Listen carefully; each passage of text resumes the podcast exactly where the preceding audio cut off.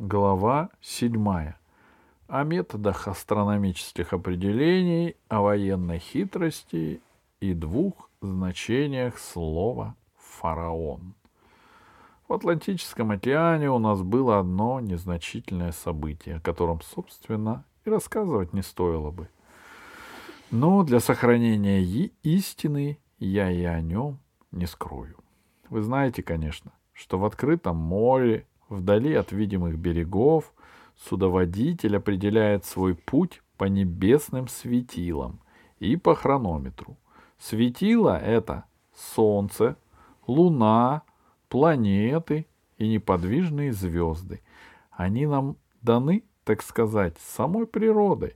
Ну а хронометр — это другое дело. Хронометр — это плод упорных трудов многих поколений человечества — и, как показывает само название, служит он для измерения времени. Сложно это дело измерения времени. Вот на Западе, в той же Англии, к примеру, до сих пор академики спорят. Есть оно время-то или нет его совсем, а только кажется, что есть. А если нет, то измерять вроде нечего, да и не к чему. А по-моему, тут дело ясное. Раз на такие споры хватает времени, значит, есть оно, и даже в избытке. А вот насчет измерения согласен. Трудный это вопрос, и не сразу, конечно, достигли тут должного совершенства. В былые годы для этой цели пользовались песочными склянками. Затем появились ходики, будильники, карманные часы. По будильникам в наше время не плавают, считают, что это не точно. А, по-моему, на худой конец и по будильнику сойдет. Вот мой тезка Колумб совсем без часов плавал, однако открыл Америку. Ну, ходить я согласен, на судне употреблять неудобно. Там, знаете, нужно подвешивать к гирям подковы, кирпичи, утюги, а ну как шторм поднимется. Тут к ним и не подступишься, а будильник... Ну, а чего же? Но раз уж не принято по будильникам плавать, ничего не поделаешь. И я, когда готовил поход, специально приобрел прекрасный ручной хронометр. Приобрел и положил в каюте.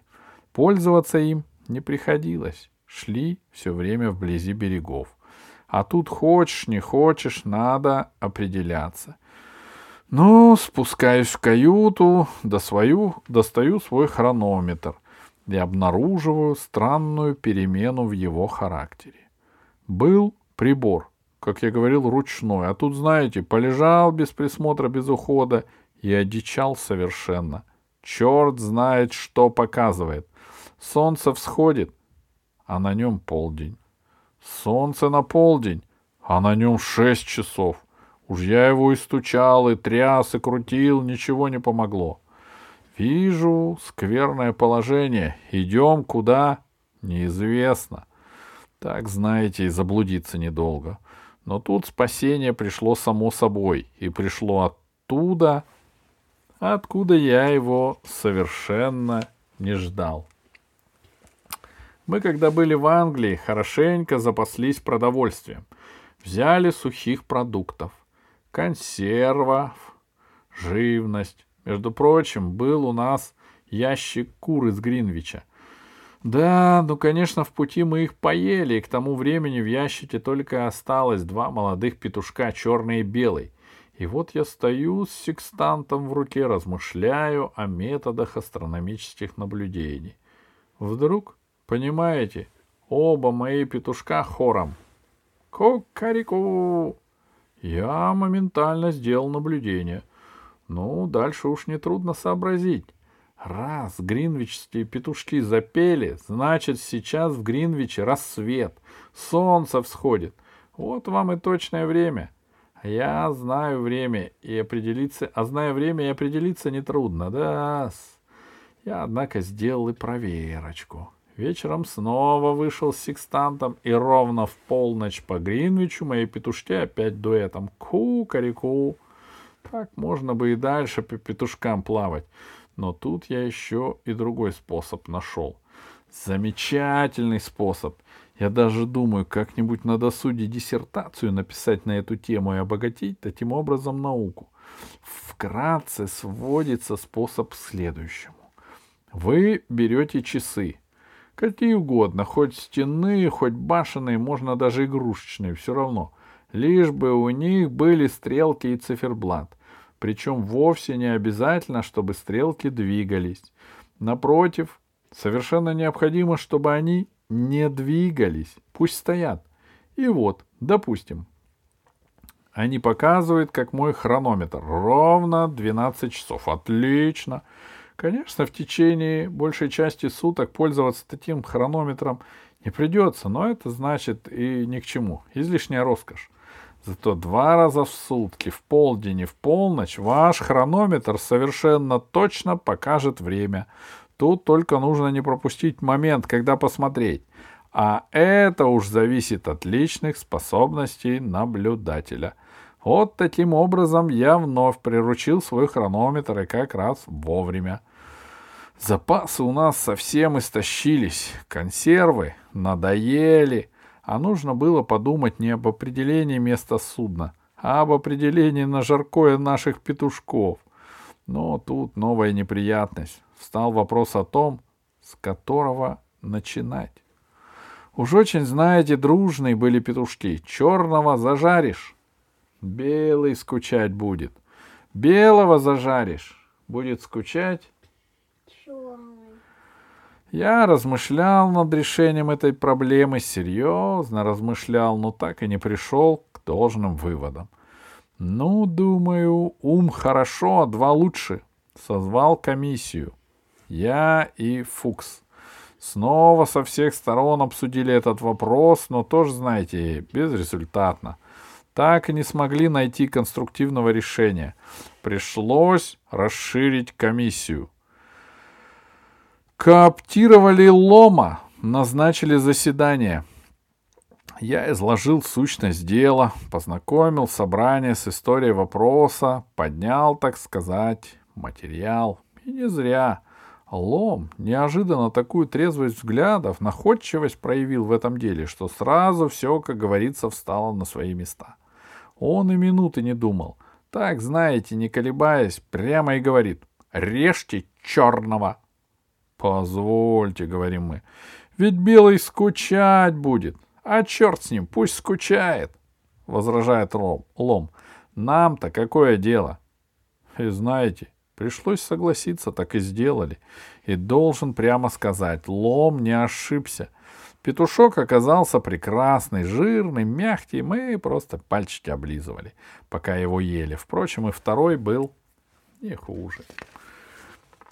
Вот так, знаете, благополучно, не торопясь, мы обогнули Британь и вступили в Бискайский залив.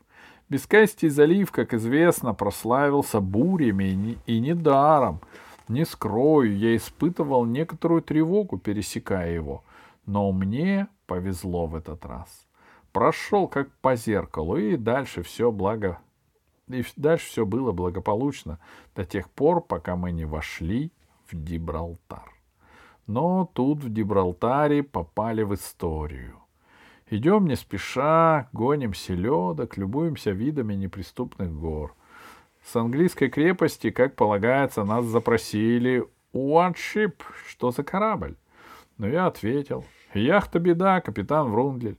Продвигаюсь дальше, а тут на породе Средиземного моря началось. Что-то свистнуло, ухнуло. Я вижу в парусе дырка. Полметра кругом огонь, вода грохотом вздымается в небо, а справа на перерез нам несется эскадра. Но я сразу понял — пираты неизвестной национальности. Вот я вижу, вы улыбаетесь. А зря, молодой человек. Вы думаете, что только в старинных романах пираты остались? Ошибаетесь, дорогой. Пиратов и сейчас хватает на свете. Только в былые-то годы, лет двести назад, пираты, когда на дело шли, свой флаг поднимали. А в наши дни флаги пиратские попрятали в сундуки, а приемы пиратские из всех сундуков повы... повытащили. Вон, почитайте газеты. Там самолет угнали, там корабль захватили, заложников взяли, выкуп требуют. Ну, а в то время до самолетов еще не добрались, а на море кое-где шкодили, а кое-где и бесчинствовали. Словом, я вижу положение трудное. Бой принимать нельзя. При встрече с превосходящими силами противника морская тактика рекомендует уйти с линии баталии. А куда уйдешь? Ветер слабый, парус с дырой работает в полсилы. Тут, знаете, выход один — применить военную хитрость. «Закуривай, ребята!» — крикнул я бодрым голосом и достал свой кисет. Экипаж у меня не курящий, но тут в напряженной обстановке боя Лом и Фукс не посмели сослушаться, свернули козьи ножки и принялись дымить. Я тоже раздул свое кадило, и не прошло трех минут, дымовая завеса плотной стеной скрыла нас от глаз противника. Согласитесь, ловко придумано. Но это еще не все, это, батенька, только начало. Ну, скрылись хорошо, но ведь завес-то наш все равно сдует ветром. Что тогда делать? Я, знаете, подумал и решился.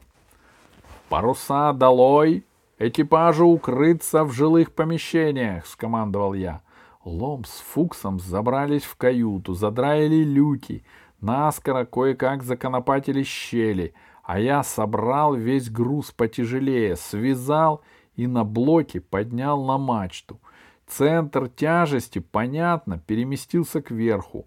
Груз перевесил, судно потеряло остойчивость, завалилось на левый борт — и беда протянулась кверху дном.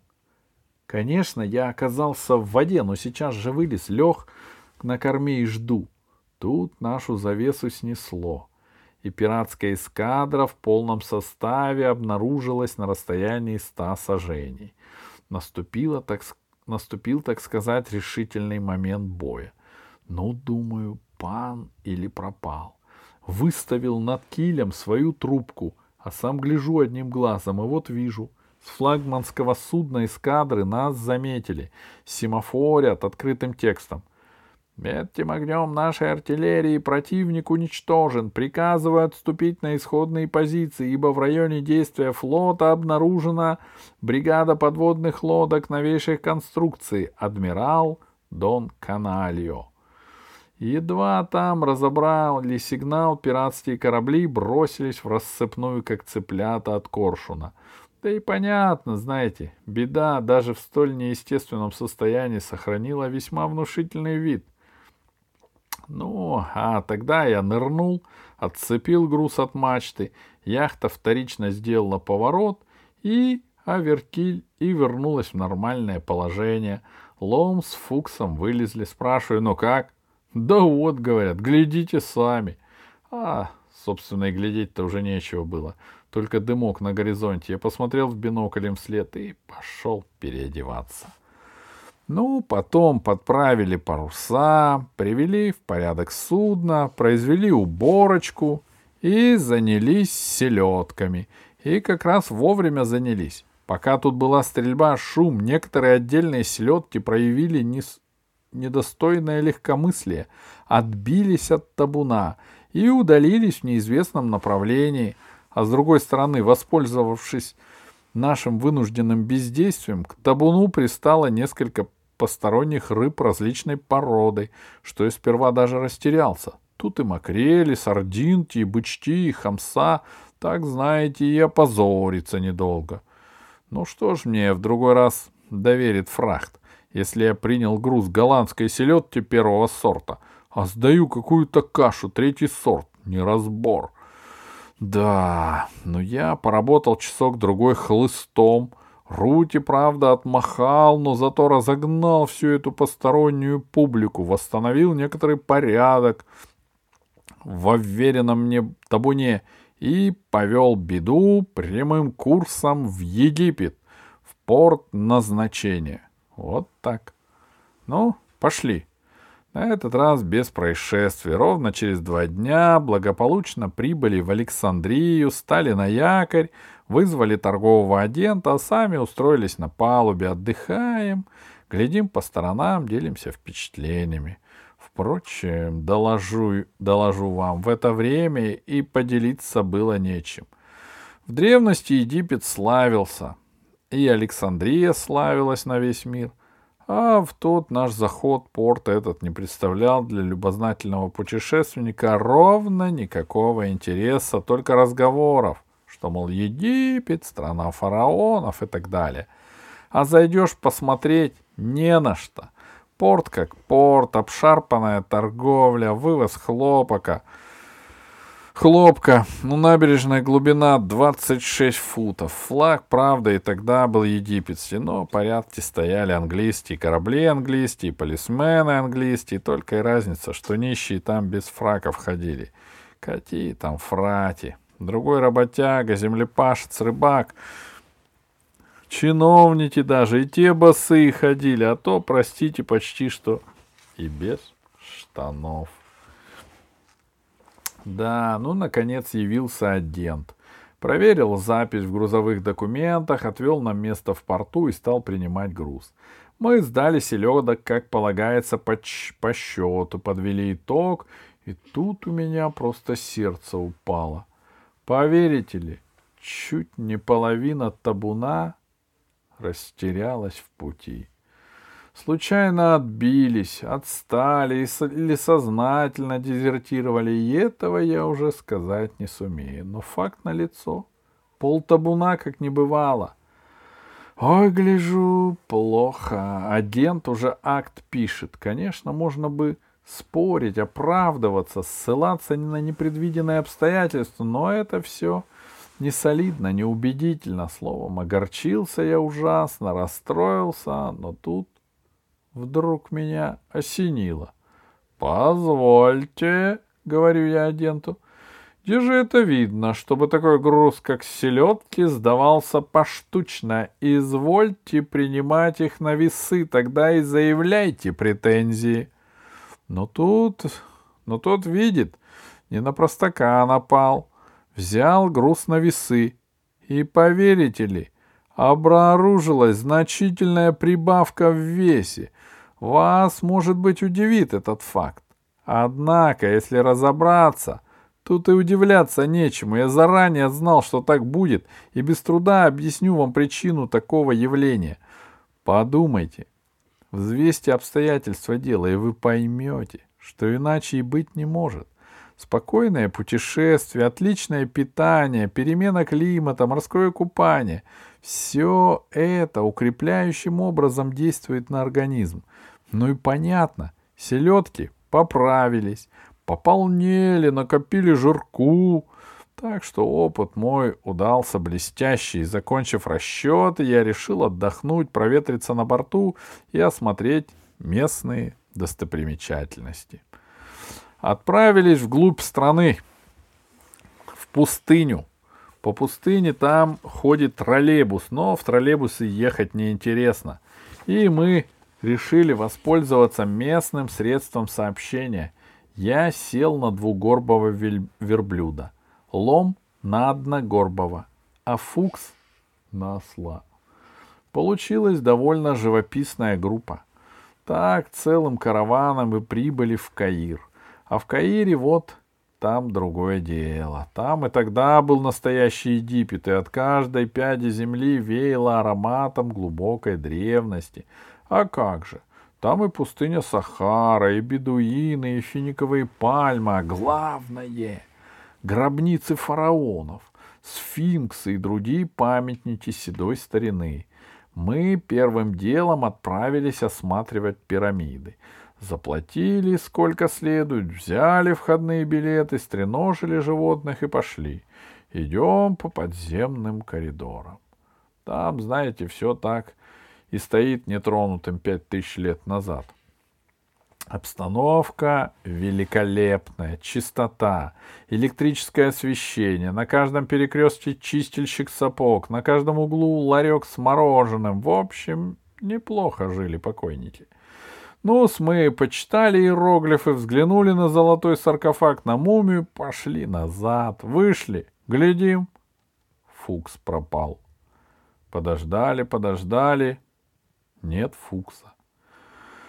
Собрались идти разыскивать, а тут он сам бежит навстречу и держится за скулу. Я посмотрел, а у него фонарь во всю щеку. «Кто же это вас? Фук?» — спрашиваю я.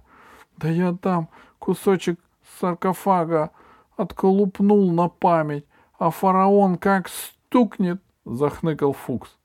«Да вы с ума сошли, Фукс!» — говорю я. «Он же мертвый, фараон-то!»